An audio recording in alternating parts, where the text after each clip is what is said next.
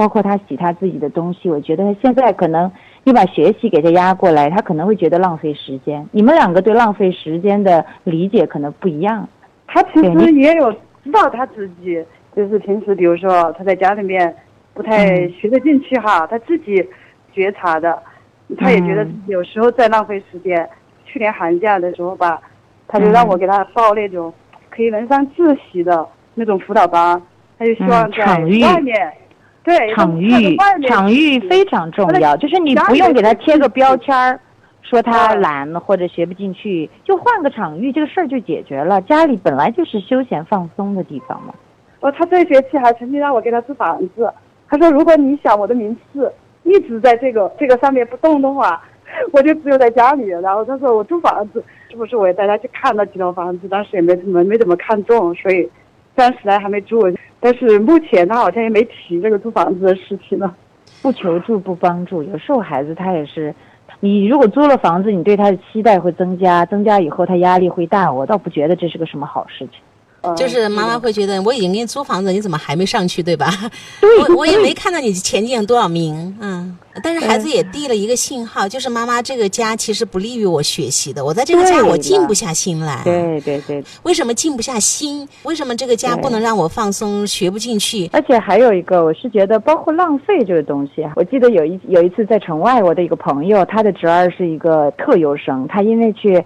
看病，然后就耽误了两节物理课。但他姑姑是物理老师嘛，他就说：“他说我今天浪费了两节课。”他姑父过来说：“浪费啥？浪费？你姑都浪费……呃，不对，他姑姑说的。他说你姑父都浪费了四十多年了，你还怕浪费两节课吗？” 我觉得那句话说的真的好爽啊！我在旁边听，我笑的都不行了。就人生其实。学习有时候也是浪费，你不觉得他那个刷题当中呢，有很大一部分题都是刷来浪费的吗？对。而且包括在高中阶段，为了上到一个平台，呃，去去进到某所大学才能去工作，它有一部分也是浪费的。你的浪费定义它不一样，所以有时候可以跟孩子开玩笑，就是人生有时候不就是拿来浪费的吗？看你用什么方式浪费。不用那么那么敏感，这个东西好像必须要像个机器人一样流水作业、卡丁壳卯，这个就是好孩子、健康的孩子，那个才不健康呢。妈妈本身也是正在学习的一个过程当中，信任然后坦然。我经常说，家长内心有多强大，孩子的安全感就有多足。一个小学一年的妈妈曾经在我节目里分享。她的孩子上一年级就考了个八十四分，所有同学都是九十九、一百分，因为他们都上过幼小衔接，他的孩子没有。孩子就说：“妈妈，你给我报补习班吧，他们都在补习。你看我才考了八十四分，你知道妈妈怎么样吗？妈妈没有被焦虑裹挟。妈妈是说什么？你要上补习？哎呀，要花好多钱，没划不来。我们去玩，我们去旅游，多好啊！他说，因为他们都是提前学过，所以现在比你领先。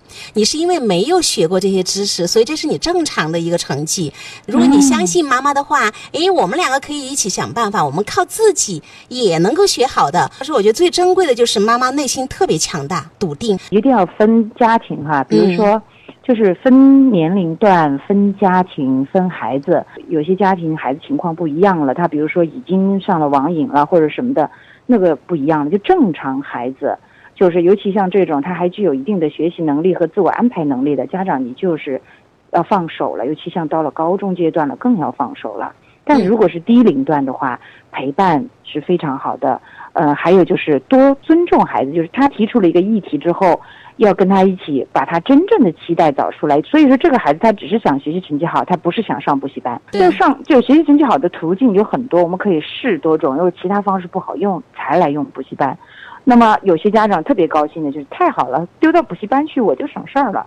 所以，其实我们的教育方式，它就像一个工厂一样，你产出的那个产品，可能跟你想象的不一样。就别人家的孩子也有别人家的教育方式和方法，所以它是一个共同作用的结果，它不是单方面的结果。孩子是一个部分，家长是一个部分，家庭是一个系统，这个系统和谐，孩子才会更好。所以我是觉得大家要在这个系统当中去工作，而不要把孩子当成一个点、一个焦点来工作，有的时候会适得其反。乔老师补充的很完整，我觉得最核心的东西它其实是不变的，相信自己的孩子，就是这种东西，我觉得是对孩子最大的一个支持，就是我们容易焦虑，其实也源自于妈妈对自己的不自信。这个板块自我成长还是比较重要的。就是我觉得说到这几点，第一，孩子的情绪是信号。我们要观察信号要传达的东西是什么，去关注孩子的需求，啊。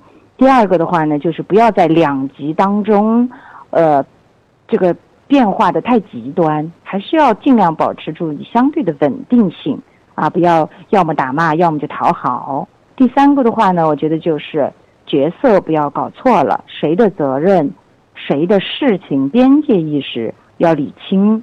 要把自己的期待和孩子期待理清，自己负责自己的期待，管理好自己期待这一部分，这样双方的合作就会在系统当中促进双方的成长。当互相信任了，才会跟你讲，而且他的呃这个表达你能听得懂了，他才会跟你表达。